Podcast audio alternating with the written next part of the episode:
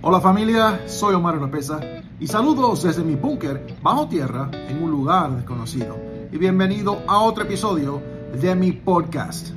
En este episodio vamos a hablar sobre Colombia y la persecución que hay actualmente a los cristianos y los valores bíblicos.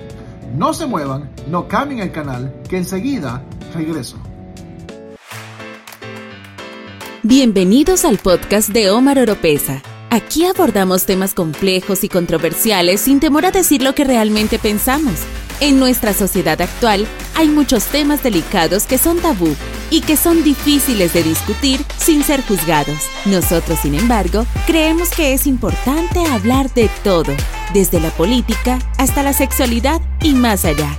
En este podcast hay conversaciones honestas e informadas, así como invitados especiales que nos hablarán de temas que son importantes para ellos también. Así que prepárate para una experiencia sin filtros, porque aquí hablamos de todo. Hay un video que un amigo pastor de Bucaramanga, Colombia, me envió y me dijo, Omar, por favor, mire este video comparta este video. Realmente es muy triste lo que está sucediendo en Colombia. Por favor, pongan atención a lo que esta persona está hablando sobre lo que se está viviendo en Colombia. En Colombia quieren meter todo tipo de líder religioso preso y cerrar iglesias por estar en contra de la ideología de género. Además de eso, por querer orar y acompañar a personas homosexuales o transexuales para dejar este camino. Y esto será a través del proyecto de ley número 272, radicado en Cámara de Representantes, liderado por el Partido Verde y que va a ser defendido por el Partido Conservador a través del representante de la Cámara, Juan David Peñuela. Este proyecto de ley busca acabar con la tortura hacia las personas LGBT y estamos de acuerdo con eso porque eso es un delito de lesa humanidad y ya existe en el ordenamiento jurídico colombiano pero aquí lo que se está promoviendo es una persecución hacia la iglesia creyente.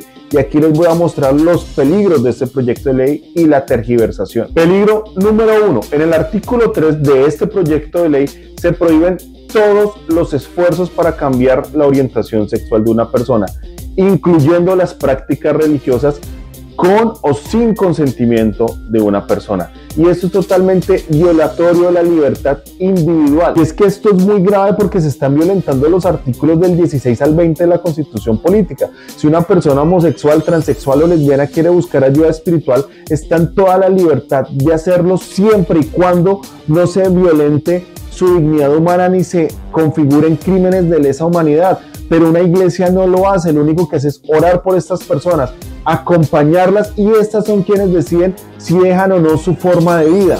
Pero aquí no se les puede prohibir ni a las personas ni a las iglesias hacer su tarea y hacer su trabajo. Y este artículo 3, eso es lo que está promoviendo. Segundo peligro. En el artículo 6 de este proyecto de ley, si una persona trans se arrepiente de haber hecho su proceso de tránsito, no podrá buscar ayuda psicológica ni médica para reversar esto. Aquí solo es válido decirle sí a la ideología de género y está prohibido arrepentirse. Según el artículo 14 de este proyecto de ley, cualquier persona natural o jurídica que asesore a una persona LGBTI, que ore por ella, que la lleve a un encuentro, a un retiro y que le diga que su vida puede cambiar, puede ser sujeta de procesos penales y puede ir preso. Esto incluye a padres de familia, a líderes laicos, a líderes religiosos, a sacerdotes o a pastores.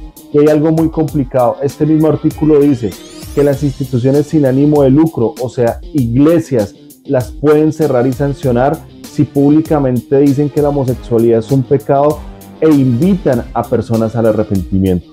Esto es algo delicado y es violatorio de toda libertad. Alcemos la voz y tumbemos este proyecto de ley. Si le gusta este podcast, usted nos puede apoyar compartiéndolo y a través de donaciones presionando el link en la descripción.